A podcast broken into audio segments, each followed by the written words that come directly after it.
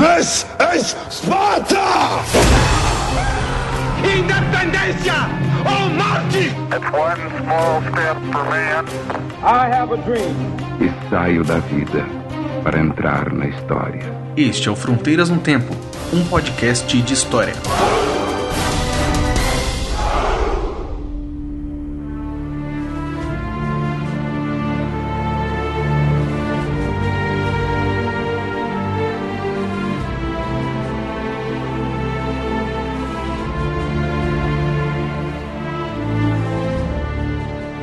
Olá, aqui quem fala é o CA. Oi, aqui quem fala é o Marcelo Eraba. E você está ouvindo Fronteiras no Tempo. Um podcast de história. Ô Beraba, tudo bem com você, meu amigo? Tudo bem, Cia? E você, como está? Nessa essa sua vida aí? Podcaster famoso? Como é que está aí tudo? Ah, olha, famoso eu não sei, podcaster com certeza. brincadeira, brincadeira. Estamos aqui, Cia, para mais um, para o 51 primeiro episódio do Fronteiras no Tempo, episódio 51. Se você está próximo de 51 anos, você sabe que essa é uma boa ideia. Exatamente. para, para. 51. Essa é a primeira boa ideia que você falou hoje. Vamos entrar nesse bar. É, essa aí tem que ter idade para entender, hein? então, e fígado ainda. E fígado ainda. Fígado, né? mais fígado do que idade. Com é, exatamente.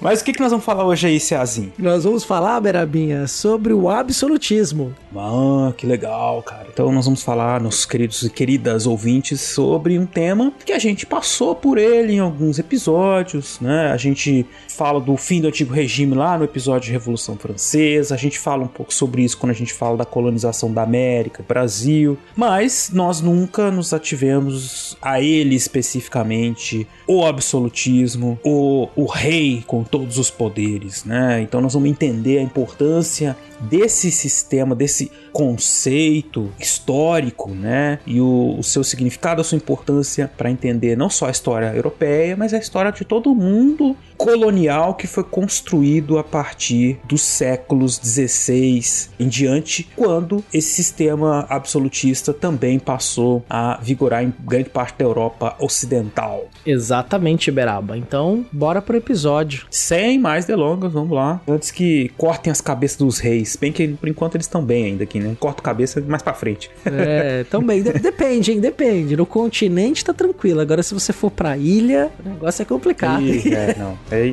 e é outra história, tá? Né? É. Mas a gente vai falar sobre isso. Calma, vamos chegar lá. Exatamente.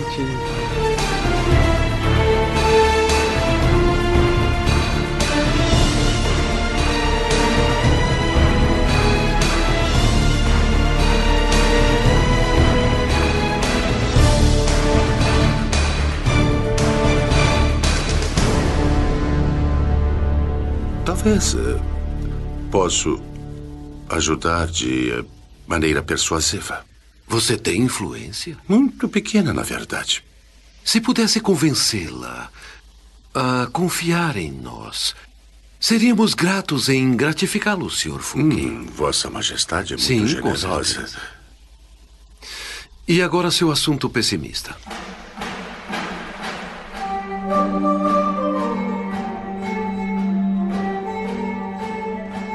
Então, Beraba, nós passeamos, como dissemos na abertura, várias vezes por temas que estão diretamente integrados ao que nós passamos a chamar de absolutismo. Também pode ser entendido como a formação das monarquias nacionais ou a formação do Estado moderno, que é um ponto muito importante para a gente entender. Então, nós já falamos de grandes navegações, falamos de tráfico negreiro, falamos de Inquisição, da reforma e da contra-reforma, das reformas protestantes. Tudo isso está dentro do processo que também abarca o absolutismo. O absolutismo não é um fenômeno isolado de estudo que a gente falou. Mas, Peraba, vamos começar definindo o que, que é o absolutismo? Sim, é muito importante. E como a gente está falando de história, que é importante a gente colocar o caráter histórico, o contexto né, histórico que pertence ao absolutismo. O absolutismo ele é um sistema, um fenômeno político, social e econômico que está ligado à Europa Ocidental nos séculos 16 até o 18 e em alguns casos um pouco adiante. Né? Então ela é circunscrito a esse tempo e espaço. Nós não podemos ver o absolutismo acontecendo em outros lugares. Porque é muito comum que a gente, naquela história que a gente aprendeu na escola, pense o absolutismo como algo que está ligado a um fato de alguém ter um poder centralizado, um poder absoluto, né? Poder real, né, no caso. E aí a gente acha que todo sistema em que o rei é o centro, né, que tem muitos poderes, então é um sistema absolutista. O absolutismo ele está nesse contexto, na história, qualquer conceito desses que tratam de regimes, sistemas, processos, eles têm que estar ligados àquele tempo, àquele espaço. Fora dele, não é mais a mesma coisa. É por isso que não é um preciosismo, isso é para a gente entender a história dentro do contexto em que acontecem esses fenômenos, né? Atender esses conceitos dentro desses momentos. Por exemplo, eu me lembro muito quando as discussões que a gente faz sobre fascismo, sobre socialismo, sobre comunismo, sobre qualquer outros, né, desses conceitos, o liberalismo, né? Sempre é preciso a gente contextualizar, historicizar, né? E entender que eles fazem parte, eles têm um sentido naquele tempo, naquele espaço em que eles surgiram e que eles ganharam esse caráter de fenômeno mais amplo, né? Mas basicamente, se a gente pensasse, mas defina aí o absolutismo, né? A gente vai pensar em alguns pontos comuns, né? E aí eu, eu acho que o ouvinte não vai se assustar, não vai ser novidade para vocês, que vocês lembram lá da escola que ah, isso foi tratado em alguma medida, né? Daqui a pouco a gente vai começar a falar o que, que você não aprendeu na escola. Aqui a gente. Exatamente. mas, é, é basic... mas é basicamente a concentração do poder na figura do rei. Sim, né? A concentração de um, de um poder central que tem como o rei o grande símbolo desse poder, né? Quando isso. o rei passa a ser, além de um chefe militar, também um chefe político, vamos dizer assim.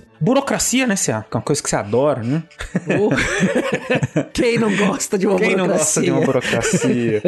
Bater um carimbo bem batido, assim, mas tô brincando. É, preencher é. um milhão de formulários, depois tem que preencher a segunda via, a terceira. É a segunda via de tudo autenticado. É. Mas a existência da burocracia é uma característica do Estado absolutista, né? Então, é uma racionalização dos procedimentos estatais. Então, o, o Estado está se consolidando, se tornando um Estado nacional, uma instituição instituição Sim. governamental, para isso a burocracia, exército público, que é uma grande diferença dos exércitos anteriores. Sim, né? E aí, é importante dizer para o ouvinte, nós já dissemos isso em outros episódios, nesse período do século XVI até o século XVIII, guardadas algumas exceções, a regra dos exércitos dos reinos, era dos estados, eram exércitos compostos por tropas de mercenários comandadas por membros da nobreza, mas as tropas eram de mercenários, eram soldados pagos. Não existia convocação popular, não existia um exército nacional na qual todo jovem, se você completou 18 anos,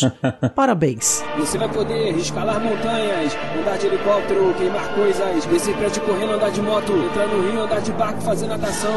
É. Aliste-se no é. exército, na marinha ou na aeronáutica, né? Não tinha é, isso, né? Tinha. A população não podia ser armada, pelo contrário. Né? Eles tinham Exato. medo de armar a população, né? Então o exército mercenário. Só que isso que é importante para colocar aqui, um exército de controle central. Não era mais Exato. o exército do senhor de Nice ou do Isso. senhor de Navarra, era o exército do rei, o exército centralizado pelo rei. Por quê? Porque é uma das características do absolutismo justamente o enfraquecimento dos vínculos feudais. Né? Esses nobres que antes gozavam de certa independência, apesar de cada região ser diferente a maneira como isso funcionava, eles passam a ter o seu poder diminuído ou subjugado né, pelo poder real, fazendo com que então as suas tropas e os seus, os seus movimentos estejam aí à mercê dos desígnios reais. Essa situação, se que você falou, me lembrou também como que a gente está falando de, de absolutismo, a gente tem que falar de surgimento de estados nacionais, né? Sim. E aí, essa palavra nacional, né, remete à ideia do nacionalismo. Está surgindo esse sentimento de pertença a um território, a um grupo linguístico, cultural, que não é natural, não é assim de repente, ah, bom, nós somos a Inglaterra, nós somos a França, né? É uma coisa que foi se construindo no tempo e que depois a história que foi sendo contada, né, oficial desses povos foi tratando de remodelar essa memória e tornar esses sentimentos nacionalistas mais fortes para fazer com que as pessoas pudessem participar desses grupos do exército, por exemplo, lutar em nome do rei, em nome de Deus Deus, em nome da, né? É um sentimento que dentro do, das discussões sobre o surgimento da, do nacionalismo está muito ligado à ideia do, do, nacionalismo, dessa ligação a, uma herança do catolicismo, né? Que depois se transformou em nacionalismo. É um livro do Benedict Anderson que se chama Comunidades Imaginadas, que vai falar um pouco sobre esse processo que é bastante longo, bem mais complexo do que do que, isso que eu tô falando. É melhor vocês lerem o livro do que só acreditar no que eu tô falando. Mas é um, é um processo que tem ligação aí com o surgimento desses estados, desses sentimentos, que não basta só criar instituição, é preciso que o povo também acredite nessa instituição, senão ela não tem sentido nenhum, né?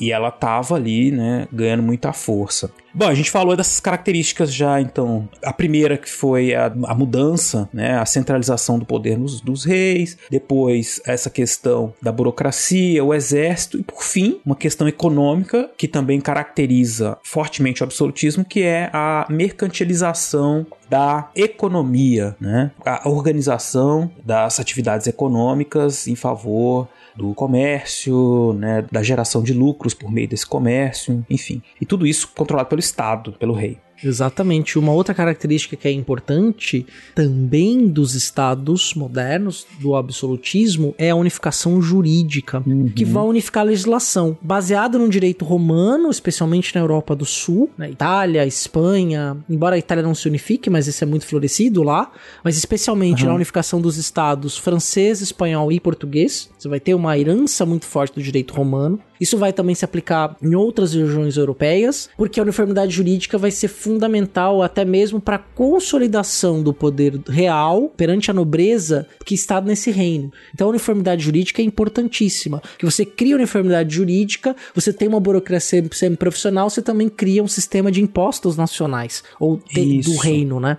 Do Estado. E aí você passa a ter uma cobrança de imposto aplicada a várias camadas da sociedade, exceção da nobreza e do clero, que eram as camadas do alto clero, que eram camadas privilegiadas dessa sociedade. E isso que você falou é muito interessante, porque aí você tem o poder real. É muito comum que a gente pense no absolutismo, e aí agora a gente vai começar a falar do que, que você não viu na escola, né?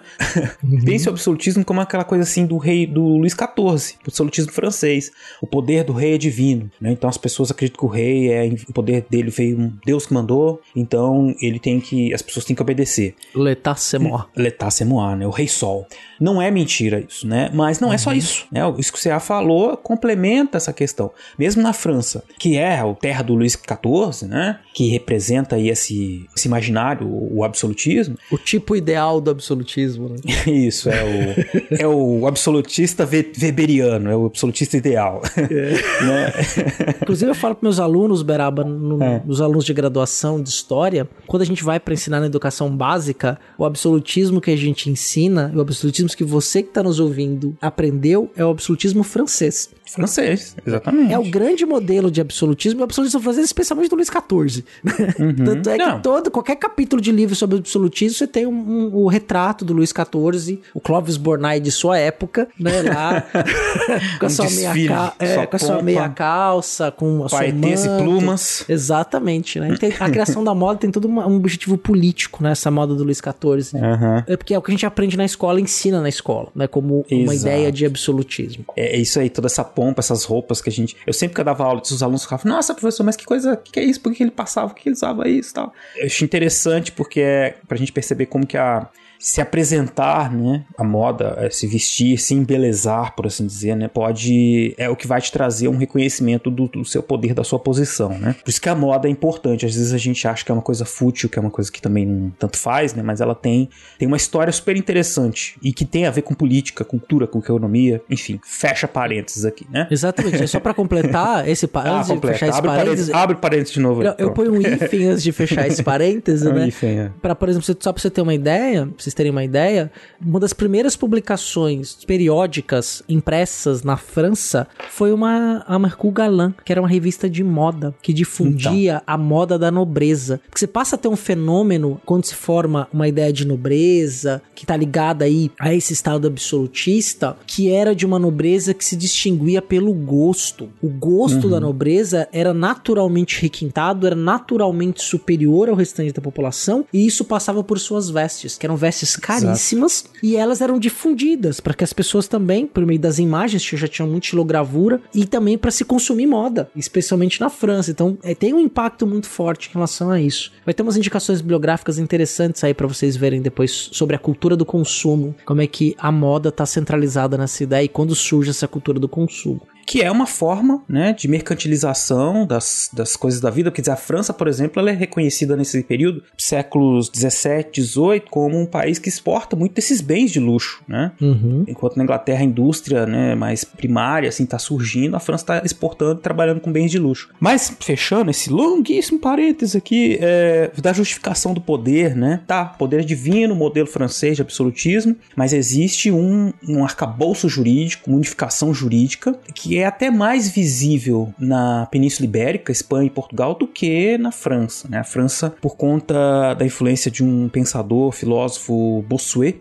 que falou sobre o direito divino dos reis, ficou muito marcada essa questão de, da herança, da providência divina, né? colocando nos reis esse poder de organizar e comandar a sociedade, né? legitimando o poder real como uma dádiva de Deus aos monarcas. Mas como o absolutismo não é uma coisa só, né? porque a Europa é bastante bastante variado, então tem muitas variáveis e essa de Espanha e Portugal está ligada a um fortalecimento do sistema jurídico que garantia aí uma organização e uma racionalização das atividades burocráticas, né, e de administração da economia e da vida em geral. É, e tem uma curiosidade, né, essa questão da justificação da divindade do rei. Vocês já pararam para pensar como é que uma família específica se garantia em relação às outras famílias nobres como aquela que era detentora do direito do trono? Quem podia ficar com o trono nesse, nessa guerra dos tronos, né? Quem podia ser coroado como rei? E por que que uhum. essa pessoa coroa, era coroada como rei? Em Portugal, por exemplo, isso já até tinha mencionado em outro episódio, você tinha lá uma composição dos chamados livros de linhagem, né? Começa ali no final do período que a gente chama de medieval, século XIV, século XV, que eles começam a fazer a linhagem dos reis.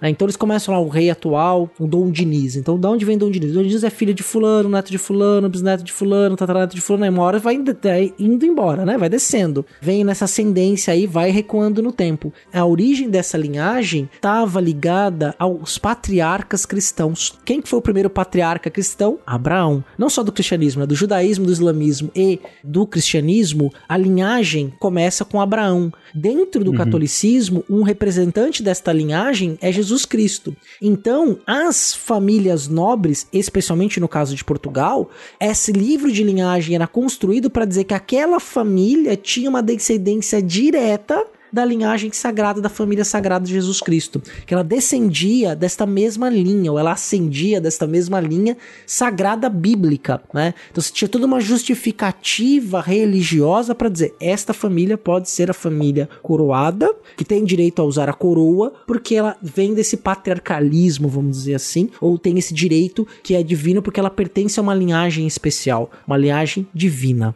Então, vocês percebem, ouvintes, que não é tão simples assim, né? Como chegar lá e falar assim, Deus diz, porque, enfim, qualquer um poderia dizer, né? Mas existe isso é evidente que passa por uma tem uma essa coisa quase mística, mas é, né, uma, que, que, acaba sendo aceita por todos, mas existem, lógico, muitos acordos. tem uma Refer, coisa real. pela igreja também, né? Não podemos esquecer pela igreja. Isso, não podemos esquecer essa questão. Referendado por Roma. Roma. Né? Nós não podemos esquecer isso. Roma estava no centro dessas questões. Né? Quer dizer, muita gente acha, fala, pensa em fim do Império Romano, né? Uhum. Não é bem por aí. Há modificações da escala de poder, né? Então não é, não é à toa, por exemplo, é só uma, uma alegoria. Tudo bem que é uma tese de um historiador do começo do século XX, que é o Gibbon, que o, o Asimov se inspira para escrever a Fundação. Não sei se vocês já tiveram oportunidade de ler A Fundação, a trilogia original da Fundação do Asimov, e que é inspirado no declínio do Império Romano, né? Que ele vai em determinado momento ele diz que a Fundação, que foi criada ali para salvar o que havia de mais avançado dentro do Império Galáctico, né? Que estava se diluindo, se desfazendo, uma alegoria direta do Império Romano, em determinado momento eles passam então a investir num discurso religioso, a misturar o conhecimento científico com a religião para garantir um poder. E essa ideia de poder vai durar uns 300, 400 anos dentro desse território que vai ser influenciado pela fundação lá nos longínquos territórios ligados do centro do Império Galáctico, como se fosse mais ou menos da Inglaterra, vai a diferença de Roma, mas ainda há uma uhum. influência daquela central. Quer dizer, é uma tese, né? Que você tem um império que decaiu, é um, esse é outro parênteses, mas só pra gente entender a estrutura de Estado, porque tem uma inspiração também na questão romana. Se você for ver as imagens, por exemplo, é por isso que eu tô falando disso, as imagens são construídas em torno dos reis, especialmente na França de Luís XIV, vários dos quadros de Luís XIV remetem a, a figuras romanas, greco-romanas, quadros dele pintados como Apolo, quadros dele pintados como um imperador romano, né? Isso vai estar tá presente num certo imaginário que compõe imagens em torno desse absolutismo, também relegando a uma ideia de um passado glorioso que foi do império, mas ao mesmo tempo, esse poder de Roma e depois especialmente por conta da igreja, ele não se perde, ele se transforma uhum. em uma outra questão, né? Que aí você vai ter o poder do papa, no caso, e as decisões políticas em torno de Roma que vão influenciar inclusive para dizer se aquele rei é legítimo, vai ser coroado na igreja tal, pelo bispo tal, pelo cardeal tal, dentro de um ritual que vai continuar consolidando, criando a manutenção dos poderes políticos reais dentro dos reinos e depois dos estados. E essa questão da influência romana tá presente, a gente pode passar por vários temas e questões, instituições e situações da Idade Média que são explicadas por essa influência de instituições romanas, de tradições romanas que foram incorporadas pela Igreja Católica Apostólica Romana e transformadas né, em tradições europeias depois, aparece nesse momento de, de formação dos Estados Nacionais e acaba moldando a maneira como o absolutismo vai se formar nesses países. A gente fala aqui especialmente de França e Espanha como modelos né, dessa proximidade, porque eles estavam com essa proximidade da conquista romana e dessas instituições romanas, do que restou dela, e uma dessas instituições, dessas tradições, está justamente na figura do príncipe, a ideia de alguém que, né, que lidera e que comanda aquela região, algo que alguém com poder que se sobrepõe em alguma medida às outras regiões, aos outros, aos outros nobres, né? E isso favoreceu, por exemplo, para que o absolutismo na França e na Espanha fosse mais intenso do que na Inglaterra, por exemplo, né? Que é outra história que a gente vai falar daqui a pouco.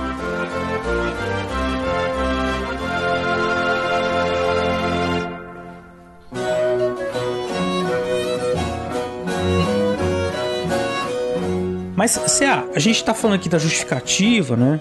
Do poder real, como que ele era justificado, mas tem uma questão que eu também acho que é importante para os nossos ouvintes perceberem, que é como esse Estado nacional absolutista, e que depois virou né, um Estado absolutista, como é que ele se originou, né? E acho que isso é uma grande questão para a historiografia, né? Um grande debate que não está encerrado ainda, né? Exatamente, né? Você tem algumas correntes, por exemplo, que vão dizer que esse estado se origina numa composição de um poder real com a nobreza que se viu ameaçada por uma burguesia comercial que estava pressionando os privilégios da nobreza, né? Uhum. Ao mesmo tempo, e aí eu tendo a concordar com essa segunda visão, que na verdade o Estado absolutista ele vai ser uma reconfiguração daqueles poderes feudais dentro de um novo aparelho, né, que é o aparelho do Estado. Então, assim, a mesma nobreza, e aí tem um ponto que eu já tinha mencionado anteriormente, de reformas protestantes, que eu vou ressaltar aqui, tem todo sentido. Quando a gente olha para o perfil da alta nobreza e do alto clero neste momento, nós estamos falando do mesmo grupo social. Né? Quando os, os cardeais, os papas, os bispos não surgiam de famílias populares, né? Muito pelo contrário. Os cardeais, os arcebispos, os papas vinham de famílias nobres, de famílias da alta nobreza. Né? Normalmente, às vezes, não era o herdeiro do trono, mas era um segundo, terceiro na linha sucessória, que tinha um posto importantíssimo, pertencia ao alto clero. E aí, uma tese diz então que este grupo, ameaçado por um novo grupo, então se reuniu em torno do rei para fortalecer o seu poder para criar uma, um peso contra um contrapeso que era a burguesia. Só que existe uma outra tendência da historiografia que vai dizer que não. Esta ideia de que o absolutismo se forma, Estado em termos políticos, da aliança do rei com a nobreza contra ou para se prevenir contra a burguesia, ela não é válida pelo seguinte sentido o que a gente conhece como essa burguesia mercantil, essa burguesia que vai enriquecer, só é possibilitada esse crescimento por existir um Estado. É Exato. justamente a mercantilização possibilitada pelo Estado que abriu caminhos para que uma classe mercante ascendesse socialmente, que são os burgueses, né? Os homens de negócio, como eram chamados na América Portuguesa, por exemplo, que passam então a galgar postos ao ponto de que, quando eles atingiam uma riqueza, eles viravam nobres, eles compravam um título de nobreza do Estado. Exato. Eles queriam ser nobres. Então, esse Estado vai surgir ali no século XV, XVI, e aí a Guerra dos 100 Anos, no caso da França e da Inglaterra, vai ter uma importância fundamental para a unificação das coroas, mas em cada Estado europeu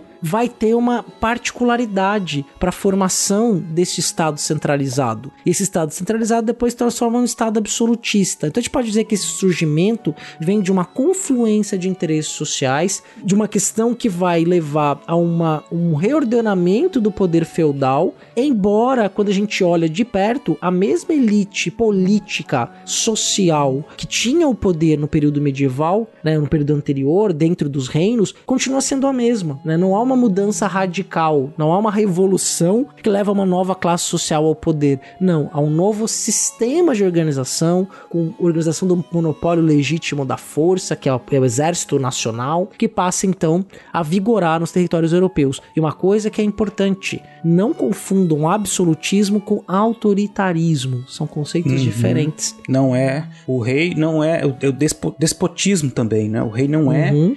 A gente fala de absolutismo, poder absoluto. O rei não tem todos os poderes de fato, né? Ele precisa desse arcabouço jurídico, filosófico, religioso para justificar suas ações. Sim. E ele geralmente ele é controlado, né, em alguma medida. Ou ele precisa prestar contas, ou ele é controlado. Ele tem algum limite de poderes imposto por tradições, costumes ou as leis, né, que foram sendo criadas. Ele, ele tem um limite para o poder, não é total. Não podemos esperar tanto.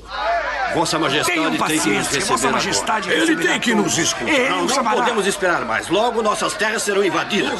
Sua Majestade me verá agora? Sua Majestade está com o ministro em um assunto urgente. Vai demorar um pouco. né? Então não é autoritarismo, não é, não é um despotismo, são coisas realmente muito diferentes, né? Sim, ó, só para o ouvinte ter ideia, Beraba, para ficar claro, né? Nas crises que acontecem nos reinos, por exemplo, nos estados, você tem a convocação das cortes, a convocação Uhum. dos três estados na França, a convocação do- das cortes na Espanha para reformas borbônicas do século XVIII, em Portugal, depois da Revolução Liberal do Porto, a convocação das cortes. Quer dizer, por quê? Porque em determinado momento o rei precisava, para mudar a estrutura do Estado, de apoio do chamadas cortes, que era um parlamento ou um congresso que era não fixo, mas ele era sazonal. Né, convocado pelo rei. Porém, nas localidades espalhadas por dentro do estado, você tinha, por exemplo, em Portugal e na América Portuguesa, as câmaras. Na Espanha e na América Espanhola, os cabildos, que eram como se fossem as câmaras municipais. E na França, o que os portugueses chamavam de câmaras, os franceses chamavam de parlamento, os parlamentos, Exato. onde as questões jurídicas e locais eram decididas dentro de uma estrutura de Estado. E aí, Beraba, eu vou até aproveitar, eu acho que a gente ia até falar disso, que é importante, que a gente tem que ter uma ideia que o poder absoluto é o poder absoluto do Estado. Exato. Esse é o que tem o controle, porque justamente que organiza, né, enquanto instituição, nesse processo todo de surgimento do Estado moderno, né, que se consolidam esses poderes que estão sim acima do rei, porque eles é que vão dizer, ditar, né, o que é permitido, o que não é, né. O rei politicamente, ele, o poder dele advém de negociações com múltiplos personagens, né? De aceitação desses múltiplos personagens. Existia até uma discussão filosófica, né? Sobre por que, que a sociedade aceitava né, essa, essa liderança do rei, né? Que está ligada ali especialmente aos pensamentos do Thomas Hobbes com o Leviatã e o Maquiavel, o príncipe, né? Mas os, os dois falando muito de um, um- certo contrato, um acordo né, da, da sociedade que o fazia com que se estabelecesse critérios para o exercício do poder real. Né? Então, meio que a, so- a sociedade governada por ele aceitava o governo, né? Mas com esses critérios pré-estabelecidos e parecido também no Thomas Hobbes no Leviatã, né? Uma compreensão de que a figura do rei ela era necessária para o progresso da sociedade. Né? E aí Exatamente. então é, tá tudo ligado a essa ideia de progresso social né? e econômico. Então você tem uma organização estatal que era vista como a única forma de progresso de todos, né? E por isso era necessário para evitar o estado da natureza, que seria de disputas, para um estado mais civilizado, organizado, em que haveria progresso para todos. Para isso precisaria abrir mão de liberdades em nome do ordenamento social garantido pelo rei, no caso, né? A gente fala o rei, mas é o estado que passa a organizar todos esses poderes, todas essas, essas relações sociais, econômicas, né, principalmente. Exatamente, né, Beraba? O Hobbes, acho que é um dos casos melhor acabados sobre isso, né, Thomas Hobbes. E o Thomas Hobbes escreve no século XVII, né? Então você teve lá os coroas unificadas, uma estrutura, uma cobrança de imposto unificado. Essa questão do imposto eu vou até mencionar daqui a pouquinho, falando mais um pouco sobre ela, mas para falar do Hobbes é interessante, né, que essa ideia que o Beraba trouxe, que pro Hobbes, no estado de natureza, que seria o estado da vida antes da criação criação do Estado e da sociedade, que pro Hobbes Estado e sociedade andam juntos. Então a criação do Estado coincide com a criação da que ele chama de sociedade, uma coisa que seria organizada e segura. Havia a, a, guerra de todos contra todos, né? Então todo homem é igual. Tem uma ideia de uma igualdade entre todos, na qual tudo que no mundo pertence, pertence a todo mundo. Não há nada que não diga que você não tem direito a alguma coisa do mundo, né? E aí é que é interessante, eu dou sempre quando eu dou aula de Hobbes, eu sempre dou exemplo do, do Walking Dead, Beralba, pra entender Hobbes. eu acho que eu já ouvi essa história, mas conta aí, que o ouvinte talvez com certeza não conhece. Ah. É, né, que é bem interessante. Vamos, vamos pegar pensar a série de Walking Dead. É, Walking Dead é uma sociedade que não tem estado, né? Houve o apocalipse zumbi, então, os poucos sobreviventes começam a se juntar em comunidades, porque você não tem um estado para organizar. Então, você não tem, se alguém mata outra pessoa, não vai ser presa, não vai ter um sistema jurídico que vai condená-la, né? Se ela rouba de alguém, ela não vai ser presa por isso, quer dizer, não tem limite, não tem regra, não tem um estado para controlar e vigiar. Então, esses grupos têm direito a tudo que está no mundo, eles estão no estado de natureza. Então, se eles acham uma fonte de água, uma fonte para plantar e que a protege da natureza, que é representada pelos zumbis. Zumbis são uma força da natureza incontrolável. O zumbi não é bom, o zumbi não é mal. Ele é uma força da natureza, ele vai te comer se você vacilar. Então ele vem, é a natureza. Então você tem que se proteger dessa natureza que é hostil a você. Só que você então se une ao seu grupo, você tem uma fonte de água e um abrigo. O outro grupo vai dizer que também tem direito àquela fonte de água e abrigo. Afinal, não tem nenhum árbitro naquele sentido para falar quem tem direito ou não tem direito àquela água, aquele abrigo. Então eles entram em guerra de todos contra todos. Esse seria o estado de natureza em Hobbes. Né? Uhum. E aí, o que, que o Estado faz? A gente abre mão do direito sobre todas as coisas para garantir que a gente vai conseguir ter a nossa sobrevivência garantida. Que não vai chegar um outro grupo e falar: quem disse que a boca é tua, Zé Pequeno? aí dá uns pipocos em você, né? E você não. perde a boca. Então é bem interessante nesse sentido que o Walking Dead ele é uma representação do estado de natureza do Hobbes. E você sempre tá tendo algum grupo que vai querer prevalecer sobre o outro para criar uma hegemonia.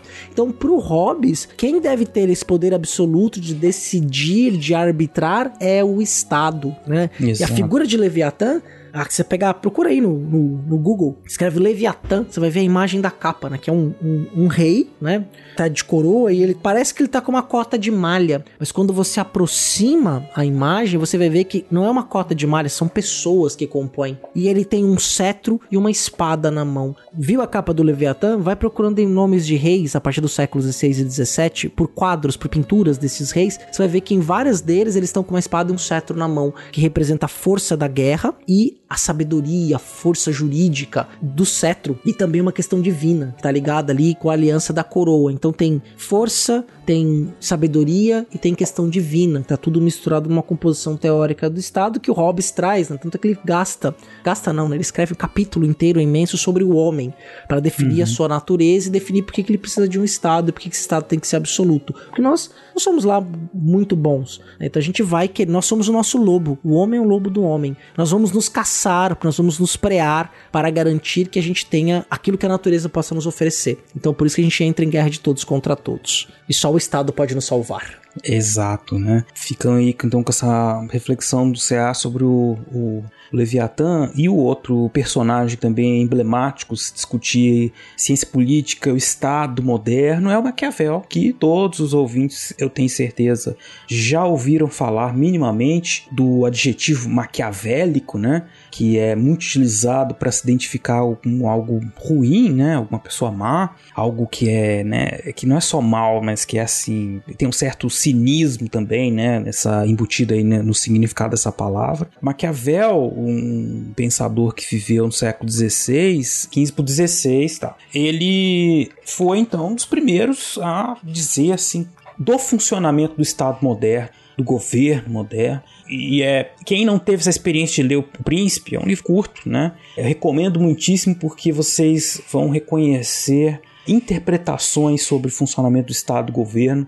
que nós podemos reconhecer no presente ou relacionar com a maneira como se pensa a ciência política até hoje, né? Então, Uberaba, não... Oi. É nesse que ele fala que você se torna eternamente responsável por aquilo que cativas?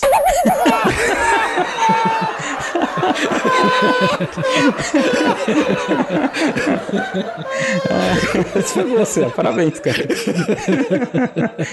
parabéns, boa, boa, boa. Olha, mais ou menos, cara. Ai, que terrível. Não, não, esse é o Pequeno Príncipe, cara. é, pra quem tá. É. Pode botar uma risada aí do Praça é Nossa, porque enfim. Mas a gente. Mas foi boa. Ai, cara. É, terrível. Não pude perder a piada, viu? Que Não, pô. Foi, veio, veio natural, veio natural. Você tem que soltar, tá certo. É, mas enfim, é, leiam o príncipe e vocês vão ver assim, a maneira como ele, como eu disse, tem, tem um certo cinismo na coisa, né? De dizer assim, o que, que o rei tem que fazer para que as pessoas o amem, né? É importante a pergunta, uma pergunta que ele faz no livro, né, que marcou muito. O que é mais importante, o rei ser amado ou ser odiado, né? O príncipe ser amado ou ser odiado? E aí ele vai falar: "Não, tem que ser amado e tem que ser odiado, né? Tem que ser temido. Não, amado ou temido, na verdade. É, né? amado ou temido. Amado ou temido, desculpe. Né? Tem que ser amado, tem que ser temido, porque amado, ele não vai ser esquecido. Temido, né? É, na hora que ele tiver que ser temido também, as pessoas vão ter receio, vão ter. É melhor ser amado do que ser temido, né? Só que ele fala que na impossibilidade, né, Beraba, é preferível ser temido, porque as boas ações são rapidamente esquecidas. Exato, e o temor fica, né? Então ele. E, e, e mas o livro é cheio dessas preciosidades né, para você e, compreender o funcionamento, o modo de se fazer política moderno, né, que surge com o Estado moderno, mas que está presente ainda na maneira, na nossa cultura, de alguma maneira, na nossa cultura política, apesar, né, evidente de ser, de ter todas essas diferenças aí do Estado contemporâneo, né, pro Estado moderno absolutista. Aí eu recomendo que você leia a versão com as notas de rodapé do Napoleão Bonaparte. São também é muito boa. Imperdíveis. Muito boa. Foi esse que eu li também. Imperdíveis. O curso de ciência Não. política, cara. O, se o Maquiavel, o Maquiavel é cínico, o, o Bonaparte é cínico em dobro. é, é, ótimo. Eu acho que assim, qualquer um, é, política, primeira aula, começar lendo Maquiavel, né? Pra tentar concordar, discordar, não é essa questão, mas entender o surgimento desse pensamento relacionado ao Estado e aos governos, né? De maneira geral. É fundamental, essencial, né?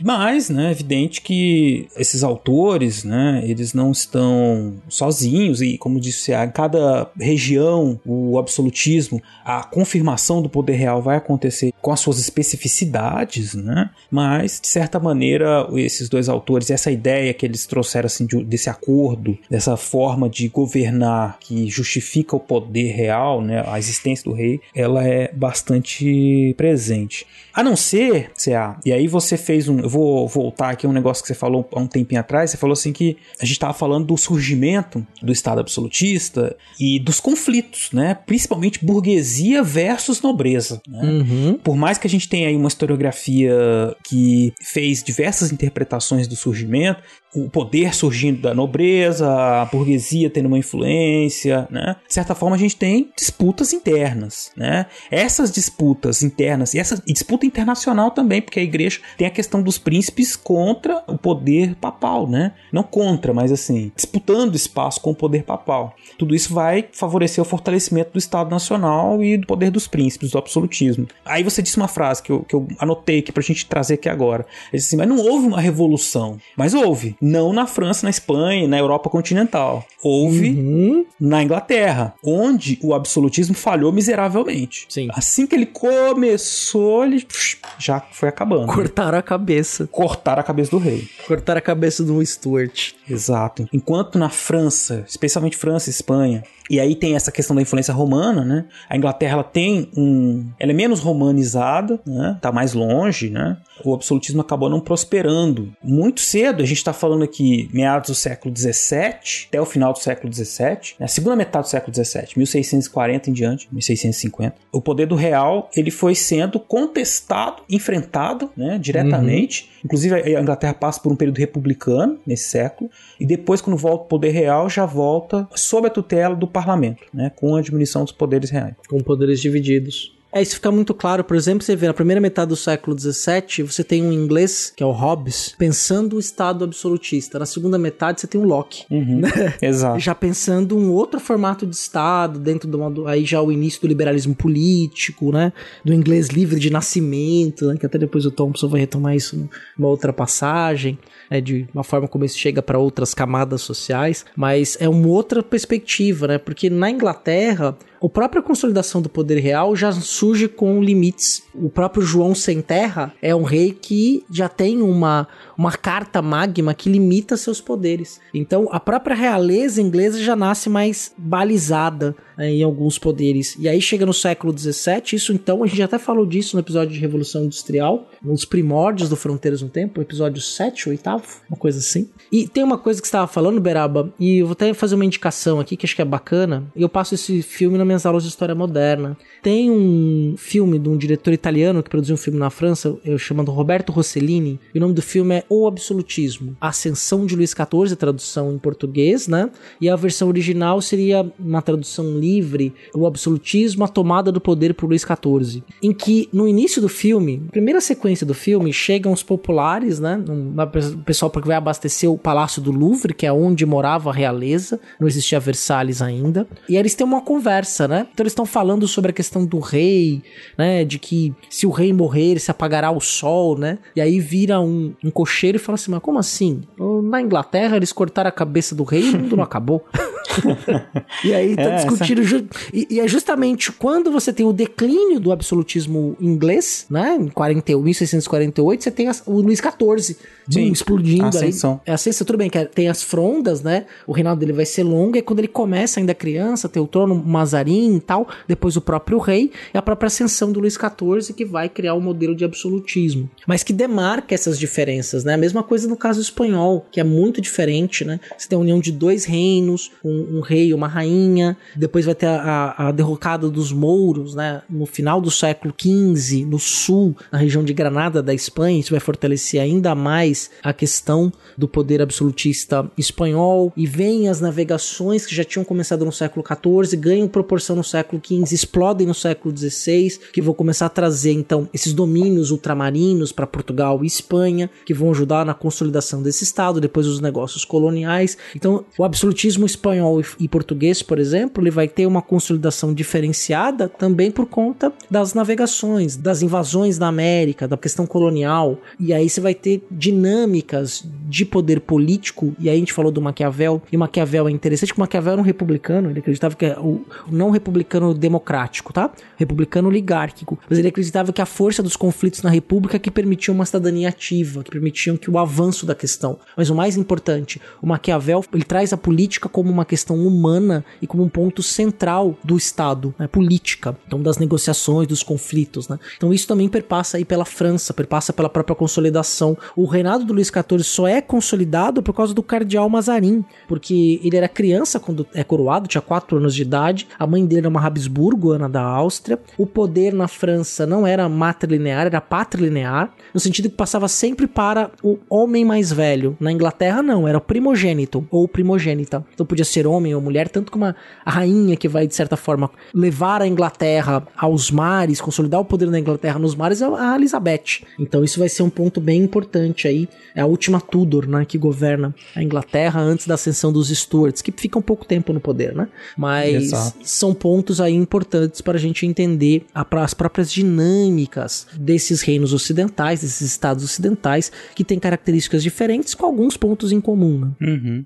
E no caso inglês, que a gente estava comentando também, a obra historiográfica, história assim que eu acho que também eu acredito ser bastante acessível até para quem não é não é uma obra assim cheia de academicismo, né, vou dizer assim, não é uhum. tão técnica, mas que eu considero muito boa de ler é o, o historiador Christopher Hill, Mundo de Ponta Cabeça, que ele vai mostrar, trazer pra gente uma perspectiva assim do, do povo, né, que viveu essas revoluções inglesas, as origens das ideias rebeldes, né, que vão estar fervilhando ali naquele momento no século XVII e que vão impulsionar esses movimentos também, porque é muito. A história tem essa, essa coisa muito bonita, né? Que é justamente de, por ser uma, uma ciência viva, ela está sempre se renovando, né? Então, você pensa a Revolução Inglesa como uma revolução liberal, uma revolução que está ligada aos ideais de uma elite burguesa e nobre, né? Que entra em conflito com uma tentativa de centralização do poder e de enfraquecimento dessa assembleia de elite e o livro do Christopher Hill mostra uma tradição popular, rebelde, ideias que circulam em grupos que não são necessariamente, não são elite, né? Que são trabalhadores, que são pessoas que estão ligadas às atividades do dia a dia, mas que também participam, que por um bom tempo foram vistos assim como massa da história, né? Pessoas que são levadas, mas que também são sujeitos importantes e ativos na condução desses processos políticos mais amplos, né? Então é, é uma interpretação da história que eu considero um avanço na medida em que ela vai dar uma visão mais ampla desses movimentos e serve como modelo também para a gente pensar muitos outros processos políticos e movimentos da história que contam com participação ativa e ampla da população e que às vezes são esquecidos para uma história oficial, né? Então Esse livro é maravilhoso. Esse livro é maravilhoso e tem um outro aspecto dele para instigar ainda mais a leitura, que ele mostra as versões do protestantismo popular. Sim. Uhum. O cristianismo popular sempre existiu, versões, uh, apropriações populares das doutrinas cristãs, e na época do protestantismo, como é que se dá esse protestantismo é, popular? Porque você tinha naquele momento, depois do próprio Henrique VIII na Inglaterra, quando ele rompe com a igreja e cria uma igreja do Estado, a igreja anglicana, você tinha perseguição a práticas religiosas protestantes, especialmente as calvinistas. E aí você tinha uma apropriação das ideias do protestantismo popular, que, que chegavam, criavam teologias próprias, vamos dizer assim. E aí o Christopher Hill também traz isso nesse livro, é fantástico.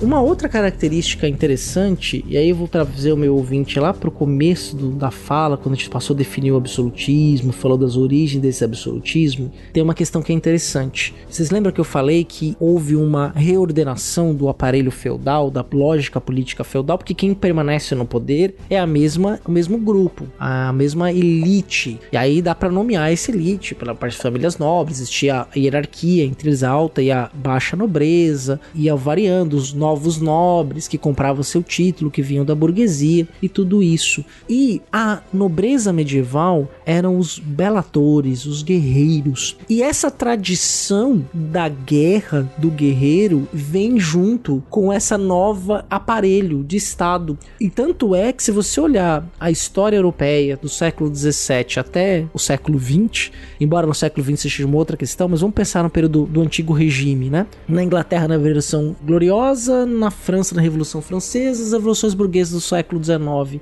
Você tinha guerra o tempo todo. Era guerra porque o rei achava que tinha direito ao trono do país vizinho, as guerras de devolução, né, guerras de sucessões, várias delas, guerras de 30 anos, 50 anos, 60 anos. E por quê? Porque existe aí, obviamente, uma linha historiográfica que vai dizer isso, que como essa nobreza era uma nobreza ainda com características feudais, a guerra era um instrumento de validação do seu poder, um instrumento de coesão social entre essa elite. Ou seja, essa nobreza é uma nobreza guerreira. Então era necessário para essa nobreza guerreira permanecer em guerra. Você pode procurar Luís XIV ou Luís XV por qualquer outro rei europeu, você vai ver muitos dos quadros deles como guerreiros de armadura, espada, e isso era uma representação do rei, que era o Estado guerreiro. O rei era uma representação do Estado, não que o rei necessariamente era o Estado. Né? Tanto que Luís XIV, o Will até fala isso num Recordar é Viver, né? Que Luís XIV, no final da vida, diz que a grande vitória dele foi construir o Estado francês, né? manter aquele poder daquele Estado. Esse Estado, então, tinha que ser representado por uma elite guerreira. Afinal, aquela mesma elite que era guerreira anteriormente permanece no poder. É claro que tem uma nova roupagem. Essa elite, por exemplo, vai resolver muitas das questões com base na violência.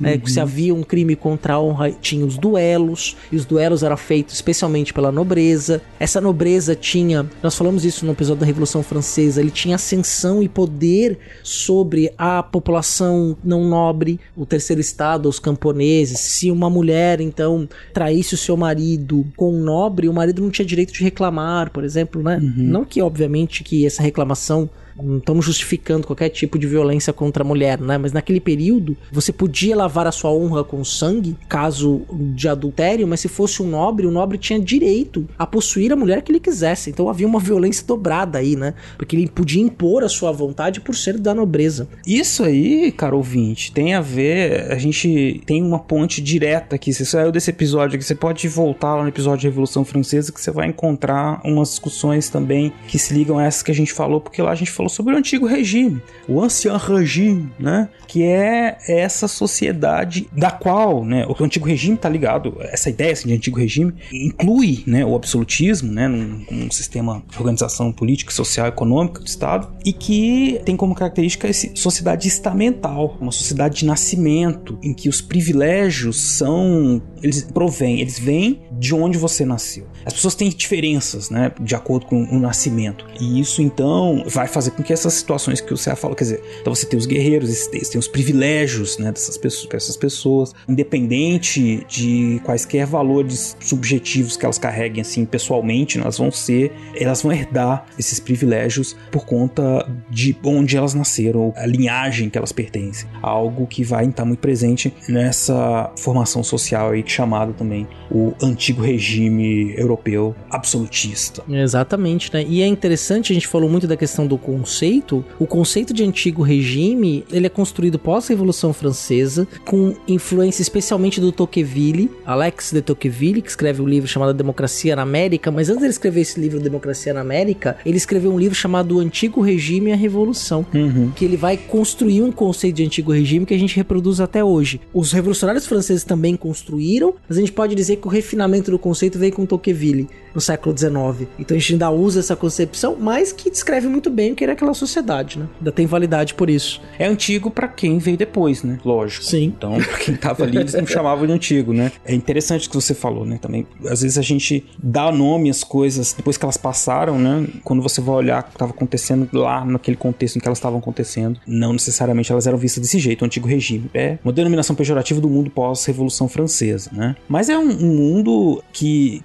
a gente falou dele aqui, né, tentando trazer uns pontos em comuns, mas que tem muitas, muitas especificidades, né? E o que a gente disse no começo do programa, quando a gente fala assim, a gente falou um pouco disso na colonização, a gente falou um pouco disso na colonização Brasil, América, né, a Revolução Francesa. Por quê? Esses elementos que formam o absolutismo, a sociedade que era governada nesse regime, eles estão, eles se espalharam e influenciaram a formação das outras nações na América, em grande medida, e nós sentimos, nós vivenciamos em muitos aspectos as reverberações desses regimes. Pegar o caso brasileiro, por exemplo, formação do Estado português, né? A formação, na verdade, do mundo atlântico português, que vai surgir a partir do século XV, que é esse mundo que viaja pelo Atlântico e que os portugueses vão se estabelecendo em terras do continente africano, litoral do continente africano, nas Américas, vão se constituindo cidades, núcleos de população, de contato com os nativos, e depois cidades que vão carregar a influência desse mundo mundo desse estado português para todos os cantos, né? E aí eu recordo que o CA disse há pouco, né, dessa organização social que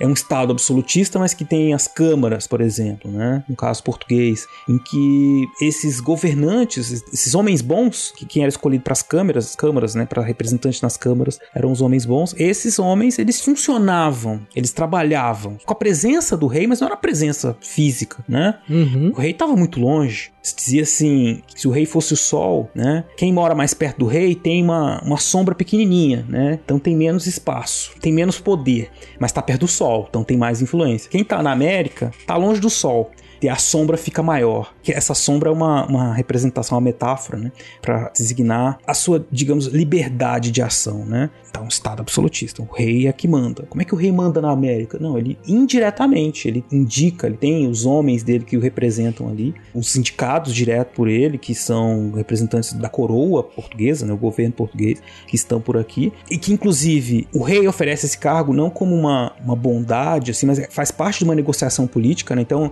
o poder real está sendo negociado. É uma troca. Eu faço um serviço para o rei e recebo de volta o que se chamava na época uma mercê real, né? Um favor real, um cargo, uma bolsa, uma, não chamava bolsa, né? Você recebia uma, uma, uma, espécie de uma pensão, um salário real. Uma aposentadoria que eles chamavam também, era um termo que era usado. Isso também. Então eram muitas formas de você conseguir os favores reais. Aí você pensa, bom, mas todo mundo obedecia o rei e o rei não podia fazer o que quisesse? Podia, mas ele dependia desse de fazer esses favores. As pessoas tinham essa expectativa de que trabalhando para o rei, elas iam receber esses favores também. Né? Então vejam como aí a gente, nesse exemplo do Império Português, isso inclusive é, faz com que hoje em dia os historiadores chamem o modelo português de monarquia pluricontinental, né? Que seria então quase que uma junção de muitas repúblicas, né, assim, que seriam essas câmaras quase que autogovernadas, mas que obedeciam à cabeça do rei simbolicamente, assim. Uhum. Existia um sistema para levar as demandas para o rei e trazer as respostas. A gente tem sempre a impressão que no passado as coisas eram mais desorganizadas, né? O sistema legal português de administração era bastante aceitado, bem feitinho, e refinado inclusive. Refinado. Né? Faltava fiscalização, lógico. E aí você tem um monte de adaptações. Mas Você não é só... manda o juiz de fora, né? Exato. Sempre era possível dar um jeitinho, mas essa é a brincadeira da sombra, que é uma coisa que foi colocada pelo Gregório de Matos. E tem uma coisa, né, Beraba, assim, é, mais ou menos, imagina o seguinte, é mais ou menos como o Campeonato Brasileiro, né? Quando tinha algum problema aqui, você mandava pro VAR, né? Que o nosso VAR, naquela época, era o Conselho Tramarino. Então era três meses pra ir, três meses pra voltar pra decidir se o lance valeu.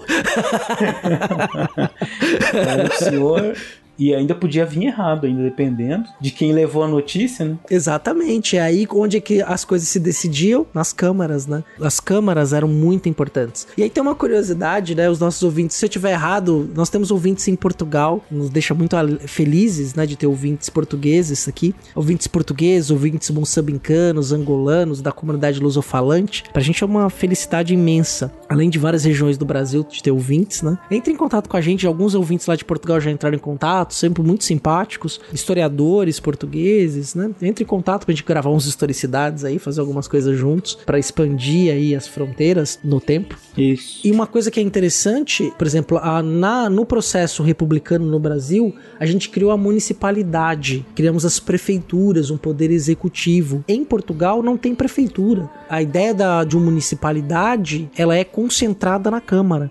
No Brasil, até 1904, 1905, as câmaras acumulavam as duas funções, com uma herança desde o período da América Portuguesa, passando pelo Império e na República. Né? E depois você vai ter a figura das prefeituras, mas as câmaras eram os lugares de decisão. Né? O Conselho Ultramarino ficava muito longe. As decisões tinham que ser locais, as questões tinham que ser decididas naquele momento. Imagine então, no século 17, 18, com um, um, rio gigantesco chamado Atlântico no meio do caminho. Né? Exatamente. Então é um. A gente traz isso para vocês aqui como um exemplo né, de como que é possível olhar para o absolutismo e observar as suas especificidades. É necessário, na verdade, né? Para que a gente, inclusive, fuja dessa definição que é muito comum, né, do, do absolutismo ligado ao absolutismo francês, que não tem muita relação com a nossa experiência, né? Uhum. Que é a experiência da administração portuguesa que veio colonizar, né? E, enfim, essas terras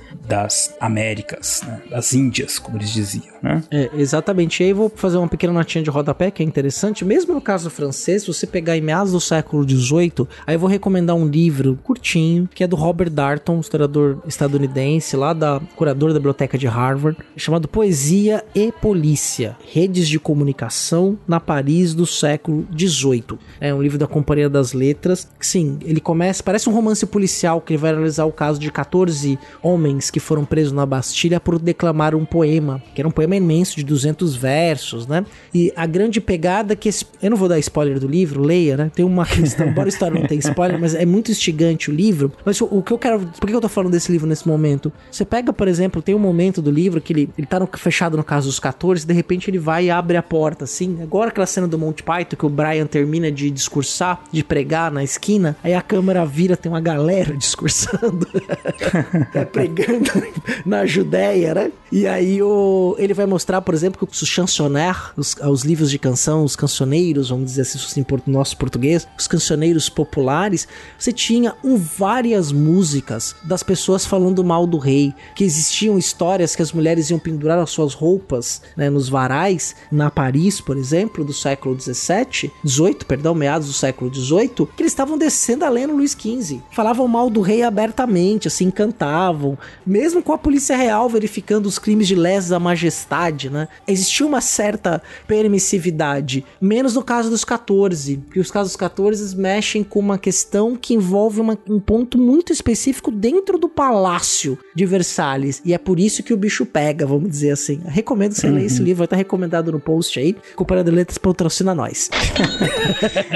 Eu acho que o Mundo de Ponta Cabeça é da Companhia das Letras também, né, cara? Também, então também, também. a, a, a, eles têm os livros que eles editam, além de ter uma qualidade. A gente não tá ganhando nada pra falar isso, tá, gente? É só pra. Porque de fato, né? Além de ter uma qualidade de material, qualidade gráfica, tem textos maravilhosos, né? Uma editora muito importante. Né? Comandada por historiadores, inclusive. Né?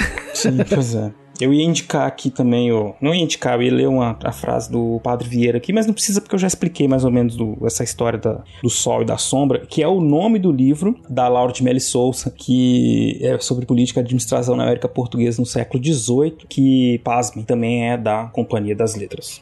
não, mas enfim, coincidência, cara. Coincidência. Tem muitas outras editoras muito boas. Sim, ó, uma outra editora fantástica é a editora Contexto, né, Beraba? Contexto, sim. A Contexto, inclusive, né, a gente nós, é, comentamos no, no, Instagram, mas não sei se todo mundo que nos ouve nos segue lá. Se você nos ouve, saiba que nós temos redes sociais, fanpage no Facebook, que é o Fronteiras no Tempo, facebook.com barra Fronteiras no Tempo. Estamos com Fronteiras no Tempo no Instagram, arroba Fronte no Tempo no Twitter. E nós fomos presenteados pela editora Contexto com dois livros maravilhosos sobre mitos da Segunda Guerra Mundial. Vai render episódios do podcast, que o livro é maravilhoso. Uhum. Nós recebemos uma carta, assim, super super Sim, eu fiquei muito feliz ao ler a carta, reconhecendo o nosso trabalho no Fronteiras, né? E nos presentearam com esses livros por causa do Fronteiras no Tempo. Então, assim, isso, isso é, pra gente, é um, é um prêmio, assim, é um Oscar, entendeu? De uma editora Exato. que a gente respeita tanto e que, nossa, a área de ensino de história, de texto de historiografia, de história do Brasil, assim, a editora Contexto também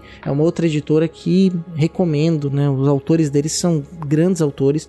Livros de história, pode ir na editora Contexto que você vai encontrar coisa de muita qualidade. Exato. Também não estamos ganhando nada para fazer isso. Estamos tá? ganhando nada. Não é, não, não, é, não é jabá, não. É, é, não, é, é só é espontâneo. Foi, é espontâneo. Que a gente quer que vocês, nossos ouvintes, tenham acesso a os melhores produções, né, da história. Exatamente, Beraba. E tem uma coisa também, né? Se você gosta desse projeto que a gente tá fazendo aqui, né?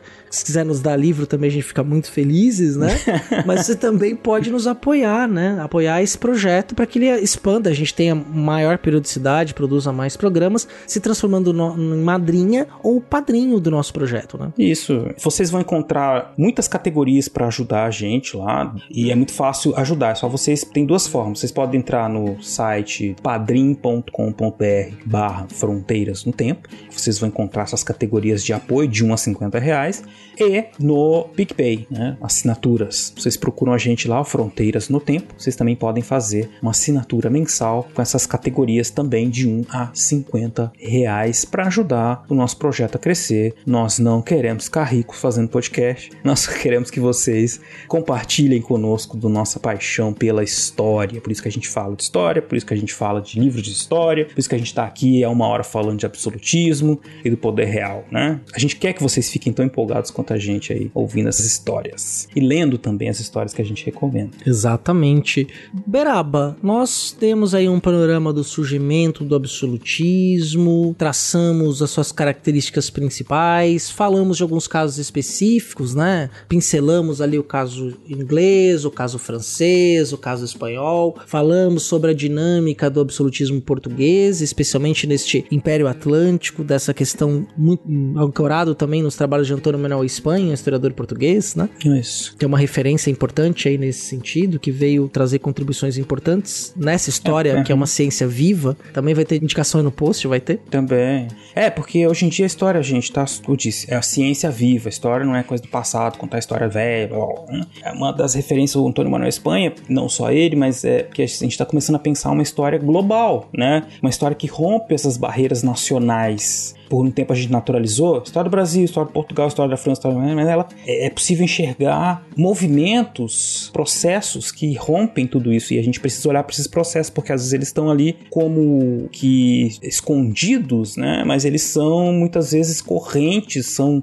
propulsores de grandes mudanças que quando a gente olha para esses movimentos globais e aí fala mundo atlântico, né? Uma mundialização né? no século XVI, XVII. Aí você tá vendo uma outra história. Aí você começa a olhar, por exemplo, para o absolutismo com outros olhos, o significado de absolutismo, né? É um outro mundo. Mas se ah, completando aí, já que você fez aquela. tocou, né? Pra mim eu já uhum. sei, já sei, já sei onde é que você quer chegar, né? Que é no, no, no fim, né? Dessa história, por assim dizer a crise, a gente começou a pincelar aqui um pouco da crise do absolutismo, mas é um fim que fica assim. Você ouve o episódio Revolução Francesa, você vai ouvir como é que terminou essa história. A gente começou a história de trás para frente aqui, né, no, no nosso nossa sequência de episódios, porque a gente falou primeiro do fim do absolutismo para chegar agora e falar do início do que que ele é, né, de fato, do que que ele era. A crise dele tá ligada à ascensão cada vez maior da burguesia com ideias contrárias ao que justificava o poder real, né, do absoluto, do poder absoluto do rei. Economia liberal e tudo mais. Né? Governo constitucional. Exatamente, né? E tem vários detalhes curiosos, né?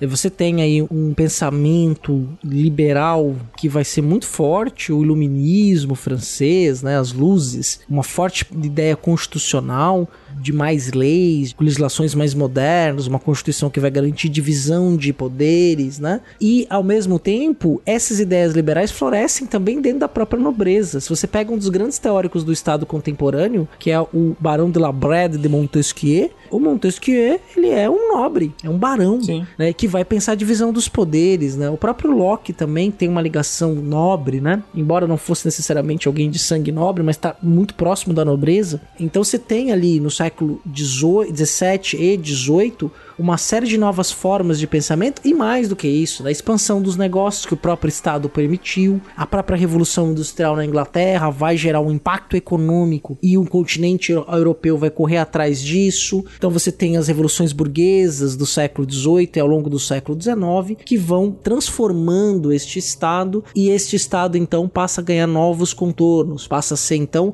aquele que vai atender, acolher e atender outros grupos sociais e outros modelos de gestão do poder, da força, da ordem jurídica e da economia. Muito bem, senhor César, senhor professor, doutor César Genô. Não colocaria melhor que você. Eu, olha, tenho que falar um negócio para você muito importante nesse momento, nessa altura desse podcast. CA, eu estou satisfeito. Eu também estou satisfeito, Verá. Bem satisfeito. É, não sei se você ouvinte está satisfeito.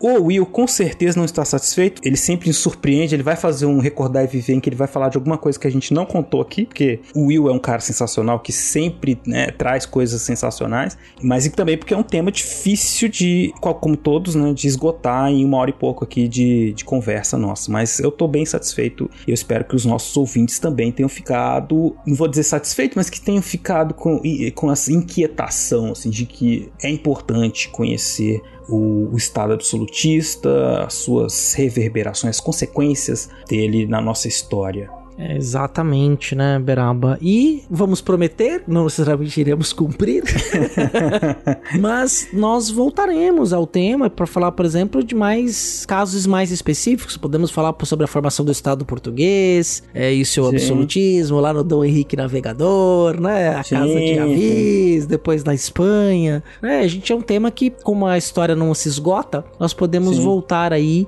e falar de novamente da temática. Então, se você tem dúvidas, quer dar contribuições aí para o conteúdo desse podcast, e primeiro, né, ajude a divulgar esse episódio, espalhe o episódio pelo WhatsApp, compartilha do, do Spotify pelo WhatsApp, do Facebook, em todas as redes sociais, divulga, marca a gente, a gente fica muito feliz. Vamos fazer com que esse episódio chegue a mais gente. E aí, vocês podem fazer tudo isso pelo Instagram, como disse o CA, nós temos nosso Instagram lá, o Fronteiras no Tempo, o Twitter, que é o front no tempo. Vocês podem falar comigo com o CA a qualquer hora do dia da noite, nem tanto. A minha arroba o Marcelo Silva 79 e do CA César Agenor. Também estamos no Instagram, é fácil de encontrar, a gente tá ligado ali, linkado no perfil do Fronteiras no Tempo, né? Se você quiser mandar sugestões por escrito, uma cartinha, no bom e velho e-mail, né? Que e-mail já virou coisa de velho, hein, CA? Mas Mas... por causa da pandemia, até os jovens estão usando e-mail agora. Olha aí, que maravilha, jovens jovens. Tem um cara de um canal que eu assisto que ele começa todo o vídeo dele falando assim, jovens. Eu acho tão legal, eu, queria, eu vou adotar esse, esse bordão. Fala, começar a falar, jovens, estamos aqui para falar de história.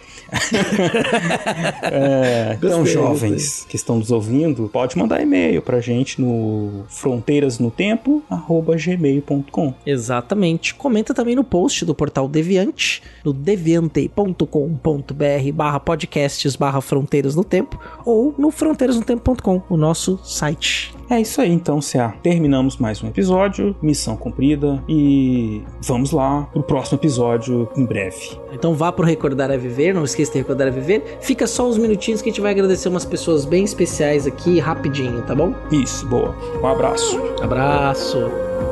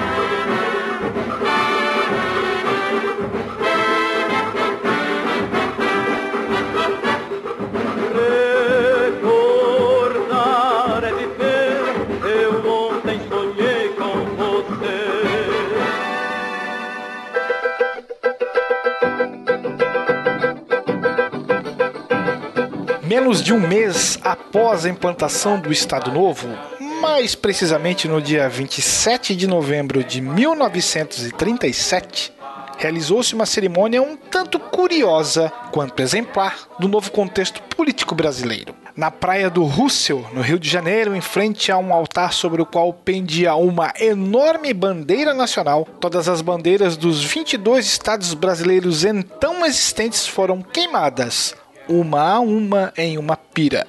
A cerimônia ainda contou com uma missa campal conduzida pelo arcebispo do Rio de Janeiro, Dom Sebastião Leme, e, é claro, com um discurso de Vargas, no qual ele justificou a proibição das bandeiras regionais, além de outros símbolos estaduais brasileiros. O ato simbólico, nas palavras do presidente, visava superar uma época de instituições inadequadas e rivalidades regionais, com o objetivo de consolidar a unidade política e social do Brasil. Era claro o recado à nação. O Estado iria tutelar e conduzir a sociedade brasileira, enquadrando sob uma política nacional centralizadora qualquer outro ente federativo, sejam estados ou municípios, com a proibição da existência de partidos políticos.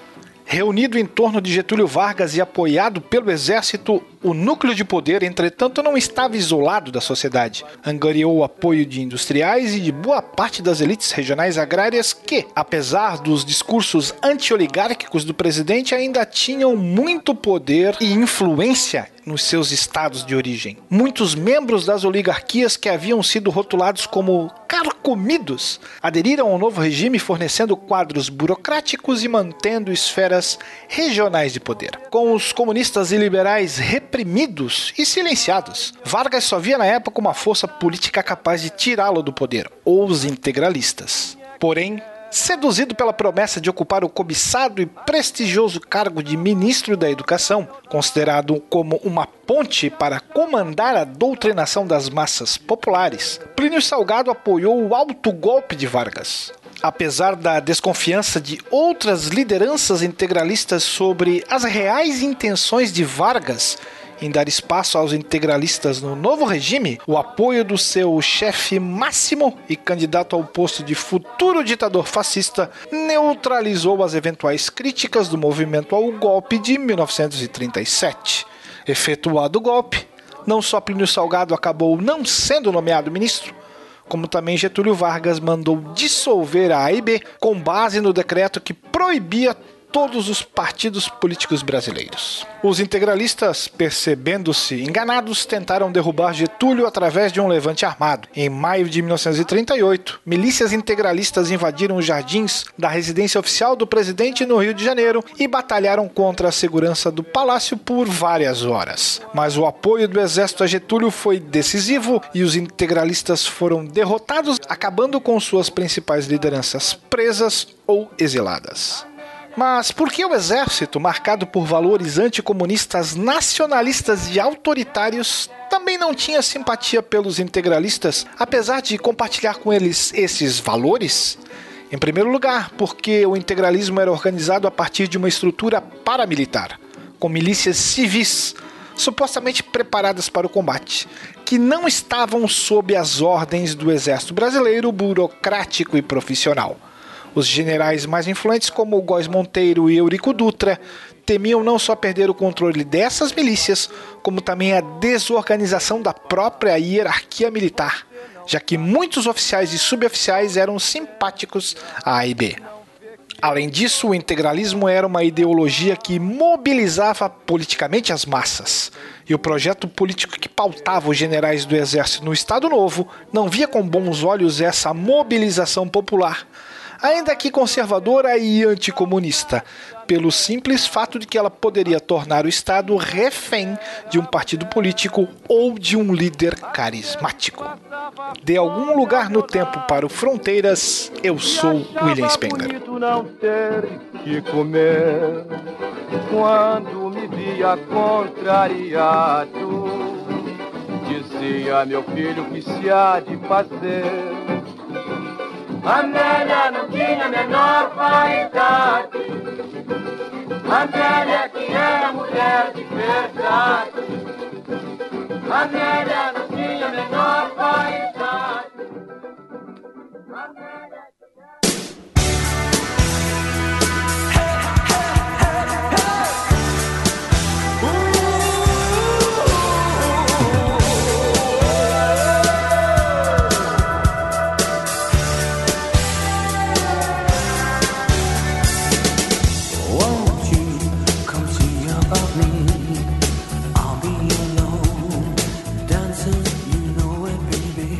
antes da gente finalizar o episódio, Beralba, o nosso ouvinte já sabe como entrar em contato nas redes sociais, nos seguir, já sabe como se transformar em padrinho ou madrinha, como nos apoiar. E aí então nós podemos agradecer quem nos apoia nesse projeto, não é mesmo, Beraba? Muito importante. São pessoas muito queridas que não me canso de dizer, me deixam muito honrados por estarem conosco aí junto, serem parceiros nossos nesse projeto de divulgação da história. Exatamente. Então, muito obrigado, Alexandre Estrapação Guedes Viana, Alexandre de Souza Júnior, Aline Lima, Anderson Garcia, André Luiz Santos, André Pocinholo, Andréa Silva, Andressa Cardoso, Arthur Cornejo, Bruno Escamparim, Carlos Alberto Palmezani, Carlos Alberto Júnior, Carolina Leon, Ceará, Cláudia Bovo, Eane Marculino, Eduardo Lopes, Elisnei Oliveira, Héctor Ritter, Felipe Rosa, Felipe Santana, Flávio Henrique Dias Saldanha, Galã,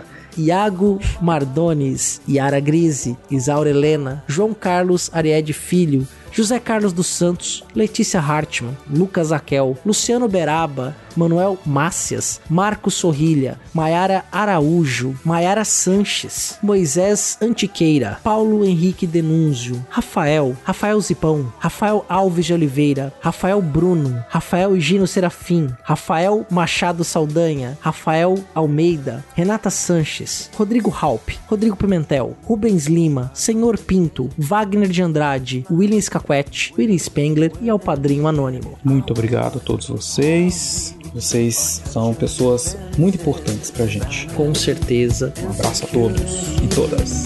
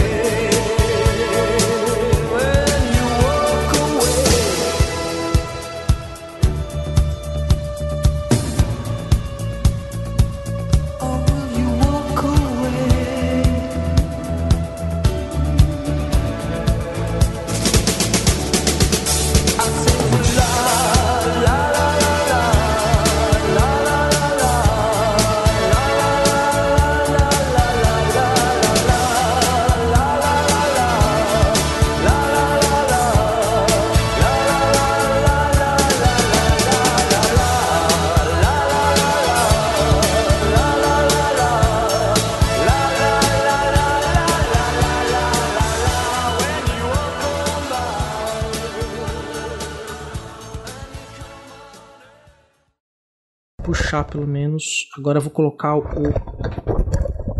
o, o microfone bem de frente para mim. Só desculpa, peraí que eu vou organizar direito aqui que deu. Era pra ter feito isso antes, eu não fiz, né? Não, de boa, cara, de boa, de boa. Aí eu vou colocar os livros. Porque eu tô apoiando ele num, num livro. Eita, pô. Porque sua mesa, ped- sua mesa é- tá lá só te esperando. É, o pedestal não, não fica fixo aqui nessa mesa, porque ele é muito grosso. Melhorou minha voz? Tá uma bosta como sempre. Não, tô brincando, melhorou.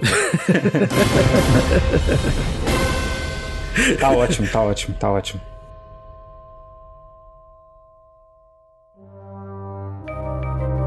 Este programa foi produzido por Mentes Deviantes. deviante.com.br. Esse programa foi editado por Adriano João Videomaker. Produções audiovisuais e podcasts.